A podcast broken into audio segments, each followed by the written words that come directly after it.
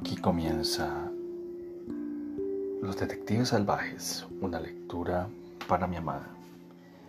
Recordándote que este episodio lo realizo con todo el amor del mundo y dedicado a ti.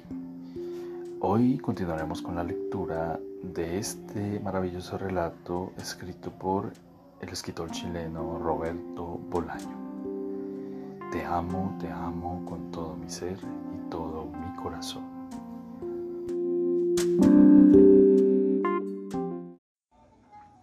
Continuamos con la lectura de Los Detectives Salvajes del gran escritor chileno Roberto Bolaño. 29 de noviembre. Me muevo como arrastrado por las olas. Hoy he ido sin que nadie me invitara y sin anunciarme a casa de Catalina Ojara. La encontré de casualidad. Acababa de llegar, tenía los ojos enrojecidos, señal inequívoca de que había estado llorando. Al principio no me reconoció. Le pregunté por qué lloraba. Por asuntos de amores, dijo. Tuve que morderme la lengua para no decirle que si necesitaba a, alguien, ahí estaba yo, dispuesto a lo que fuera. Nos, vivimos, nos bebimos un whisky, lo necesito, dijo Catalina, y después salimos a buscar a su hijo a la guardería. Catalina conducía como una suicida y me maría. De vuelta a casa, mientras yo jugaba con su hijo en el asiento trasero, me preguntó si quería ver sus cuadros. Dije que sí. Al final nos acabamos media botella de whisky y Catalina, después de acostar a su hijo, volvió a llorar. No te acerques, me dije, es una madre. Luego pensé en tumbas, en coger sobre una tumba, en dormir sobre una tumba por suerte, a los pocos minutos llegó la pintora con la que comparte la casa y el estudio y entre los tres nos pusimos a preparar la cena. La milla de Catalina también estaba separada, pero evidentemente lo lleva mucho mejor. Mientras comíamos se dedicó a contar chistes, chistes de pintores. Nunca había escuchado a una mujer contar chistes tan buenos. Desgraciadamente no recuerdo ni uno. Después, no sé por qué, se pusieron a hablar de Ulises Lima y Arturo Velano. Según la amiga de Catalina, había un poeta de dos metros de altura y 100 kilos de peso, sobrino de una funcionaria de la UNAM, que los buscaba para pegarles. Ellos, sabedores de esa búsqueda, habían desaparecido. Sin embargo, a Catalina Ojara no la convenció esta versión. Según ella, nuestros amigos andaban tras los papeles perdidos de Cesarea Tinajero, ocultos en hemerotecas y librerías del viejo del DF. Salí de allí a las doce y cuando estuve en la calle, de pronto no supe hacia dónde ir. Llamé por teléfono a María, dispuesto a contarle toda mi historia con Rosario y de paso la Fer en la bodega con Brígida y pedirle perdón. Pero el teléfono sonó y sonó y nadie contestó a mi llamada. La familia Font al completo había desaparecido. Así que dirigí mis pasos hacia el sur, hacia el cuarto de azotea de Ulises Lima. Cuando llegué no había nadie, por lo que terminé encaminándome hacia el centro, una vez más, hacia la calle Bucareli ya allí, antes de ir al encrucijada, me asomé a los ventanales de la café amarillo. El quito había cerrado. En una mesa había Pancho Rodríguez. Estaba solo delante de un café, con leche a medio consumir. Tenía un libro ante sí, una mano sobre las páginas para evitar que se cerrara, y su rostro estaba contraído en una expresión de dolor intenso.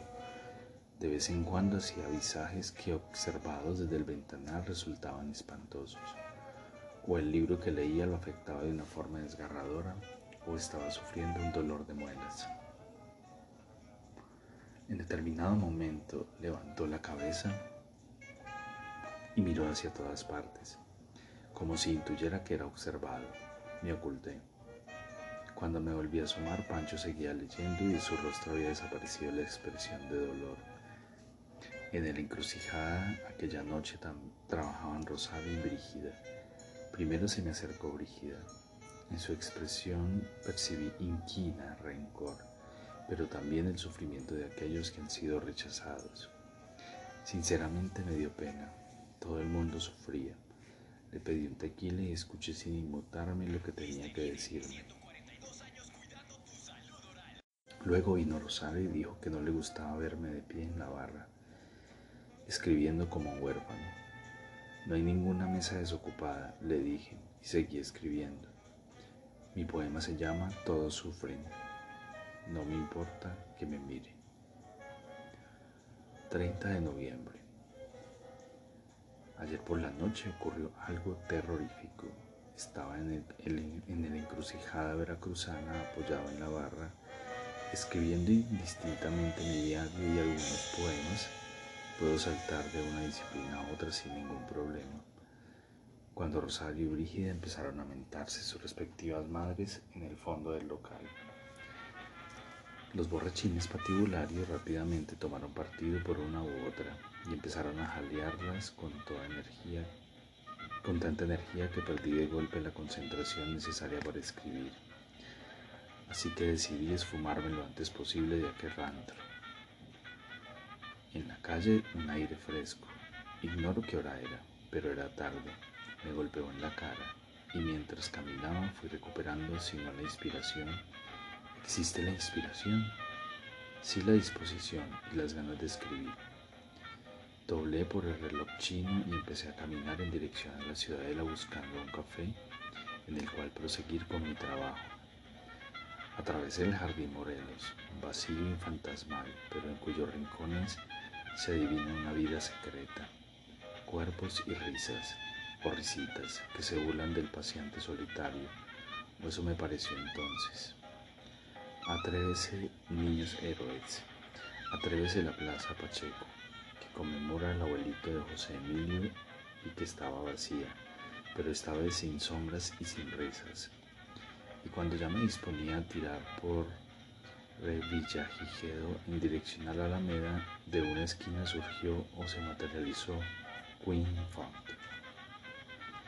Me llevé un susto de muerte. Llevaba de traje y corbata, pero algo había en el traje y en la corbata que no encajaba de ninguna manera. Y arrastraba a una muchacha, a quien tenía firmemente asida por el codo. Iban en mi misma dirección aunque por la acera opuesta. Tardé unos segundos en reaccionar. La muchacha a la que Quinn arrastraba no era Angélica, como irrazonablemente supuse al verla, aunque su estatura y su físico contribuían a la confusión. La disposición de la muchacha a seguir a Kim era manifiestamente escasa, aunque tampoco se podía decir que oponía demasiada resistencia. Cuando estuve a su altura, íbamos por Revilla, Gijedo, rumbo a la Alameda, me los quedé mirando fijamente, como para asegurarme de que aquel transeúnte nocturno era Queen y no una visión. Y entonces este también me vio, y no tardó más de un segundo en reconocerme. García Madero gritó, hombre, ven para acá. Crucé la calle tomando o haciendo ver que tomaba unas precauciones inútiles, pues en ese momento no circulaba ningún vehículo por Revillagigedo. Tal vez para dilatar en unos segundos mi encuentro con el padre de María. Cuando alcancé la otra acera, la muchacha levantó la cabeza y me miró.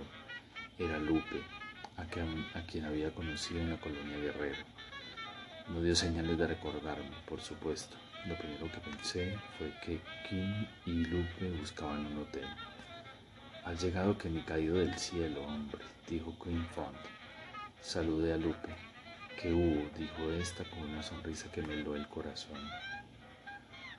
Estoy buscándole un refugio a esta señorita, dijo Kim, pero no encuentro un pinche hotel decente en todo el barrio. Pues aquí hay bastantes hoteles, dijo Lupe. di mejor que no quieres gastarte mucho dinero. El dinero no es ningún problema. Si lo tienes, lo tienes. Y si no lo tienes, pues no lo tienes. Recién entonces noté que Kim estaba muy nervioso. La mano con la que tenía agarrada Lupe le temblaba de forma espasmódica, como si el brazo de Lupe estuviera cargado de electricidad. Parpadeaba con fiereza y se mordía los labios. ¿Hay algún problema? pregunté. Quinn y Lupe me miraron durante unos instantes. Los dos parecían a punto de explotar y después se rieron. Un chingo de problemas, dijo Lupe. ¿Conoces algún sitio en donde podamos ocultar a esta damisela? dijo Kim. Podía estar muy nervioso sin duda, pero también estaba muy feliz. No sé, dije por decir algo. En tu casa es imposible, ¿verdad? dijo Kim. Absolutamente imposible. Porque no me deja resolver yo sola mis problemas, dijo Lupe. Porque nadie escapa de mi solidaridad, dijo Kim guiñándome un ojo. Y además porque sé que no serías capaz de hacerlo. Vamos a tomarnos un café con leche, dije yo, y ya se nos ocurrirá algo. No me esperaba menos de ti, García Madero, dijo Kim. Sabía que no me ibas a dejar en la estacada. Pero si te he encontrado de pura casualidad, dije yo. Ay, las casualidades, dijo Kim respirando a pleno pulmón como el titán de la calle Revilla Gijedo. Valen verga las casualidades. A la hora de la verdad todo está escrito. A eso los pinches griegos lo llamaban destino. Lupe lo miró y le sonrió como se sonríe a los locos. Iba vestida con una minifalda y un suéter negro. El suéter me pareció que era de María, al menos olía María. Nos pusimos a caminar, doblamos a la derecha por Victoria hasta Dolores. Allí nos metimos en un cafechino, nos sentamos enfrente de un tipo de aspecto cadavérico que leía el periódico. Quinn inspeccionó el local y luego se encerró unos minutos en el baño. Lupe lo siguió con la vista y por un instante su mirada me pareció la de una mujer enamorada. En ese momento no me cupo duda alguna de que se habían ido a la cama o de que pensaban hacerlo en los próximos minutos. Cuando Kim volvió se había lavado las manos, la cara y echaba agua en el pelo. Como no había toalla en el baño no se había secado y el agua le chorreaba por las sienes. Estos lugares me traen el recuerdo de uno de los momentos más horribles de mi vida, dijo. Luego se quedó callado. Lupe y yo también permanecimos en silencio durante un rato. Cuando yo era joven conocí a un mudo, mejor dicho, a un sordo mudo, prosiguió Quinn. Estos lugares me traen el recuerdo de uno de los momentos más horribles de mi vida, dijo. Luego se quedó callado. Lupe y yo también permanecimos en silencio durante un rato. Cuando yo era joven conocí a un mudo, mejor dicho, a un sordo mudo, prosiguió Kim tras una breve reflexión. El sordomudo frecuentaba la cafetería de estudiantes a la que siempre íbamos un grupo de amigos de arquitectura, entre ellos el pintor Pérez Camargo. Seguro que conocen su obra o les suena. Y en la cafetería siempre encontrábamos al sordomudo que vendía lapiceros, juguetes, hojitas con el lenguaje de los sordomudos impreso. En fin, cosas sin importancia para sacarse unos pesos extras. Era un tipo simpático y a veces venía a sentarse a nuestra mesa. La mera verdad, creo que algunos lo consideraban de manera bastante estúpida, la mascota del grupo, creo que más de uno, por puro juego, aprendió algunos signos del lenguaje de los sordomudos, o puede que fuera el mismo el que nos lo enseñara, el que nos lo enseñara ya no lo recuerdo. Una noche, sin embargo, entré a un café como este, pero en la cocina, pero en la colonia Narvarte, y de sopetón me encontré el sordo mudo. No sé qué demonios andaba haciendo yo por ahí, no era un barrio que visitara asiduamente. Tal vez saliera de la casa de una amiga, lo cierto es que yo estaba un poco alterado, digamos que pasando por una de mis depresiones cíclicas. Era tarde. El chin estaba vacío. Yo me senté en la barra o en una mesa cercana a la puerta. Al principio pensé que era el único cliente del café, pero cuando me levanté y fui al baño a hacer alguna necesidad o a llorar a, gusto, encontré al sordomudo en la parte de atrás del café, con una especie de segunda habitación. Él también estaba solo y leía un periódico y no me vio. Lo que son las cosas. Al pasar no me vio y yo no lo saludé. No me sentí capaz de soportar su alegría, supongo, pero cuando salí del baño de alguna manera todo había cambiado y decidí saludarlo. Él seguía allí leyendo y yo le dije hola y le moví un poco la mesa para que notara mi presencia. Entonces el sordomudo levantó la vista, parecía medio dormido, me miró sin reconocerme y me dijo hola. Carajo, dije yo, y se me pusieron los pelos de punta. Estamos en la misma onda, García Madero, dijo Quinn, mirándome con simpatía. Yo también sentí miedo, la verdad. A duras penas me controlé para no salir huyendo de aquel chino desconocido. No sé de qué tuviste miedo, dijo Lupe. Quinn no le hizo caso. Con gran esfuerzo me controlé para no salir dando gritos, dijo. Me retuvo la certeza de que por el momento el sordo mudo no me había reconocido y la obligación de pagar mi consumición. Sin embargo, yo fui, no fui capaz de terminar el café con leche y cuando estuve en la calle eché a correr sin ninguna vergüenza. Ya me lo imagino, dije yo. Fue como ver al demonio, dijo Kim. El tipo hablaba sin ningún problema, dije yo. Sin ningún problema, levantó la vista y me dijo hola, hasta tenía una voz bien timbrada, caray. No era el demonio, aunque puede, nunca se sabe, pero yo no yo no creo que en este caso fuera el demonio. Hombre, yo no creo en el demonio. Lupe, es una manera de hablar, dijo Kim. ¿Tú quién crees que era? dije yo. Un chivato, un confidente de la policía, dijo Lupe con una sonrisa de oreja a oreja. Pues tiene razón, es verdad, dije yo. ¿Y por qué se iba a acercar a nosotros fingiendo que era mudo? Dijo Kim, sordo mudo, dije yo. Pues porque eran estudiantes, dijo Lupe. ¿Quién miró a Lupe como si la fuera a besar. Qué inteligente eres, Lupita. No te burles de mí, dijo ella. Lo digo en serio, carajo.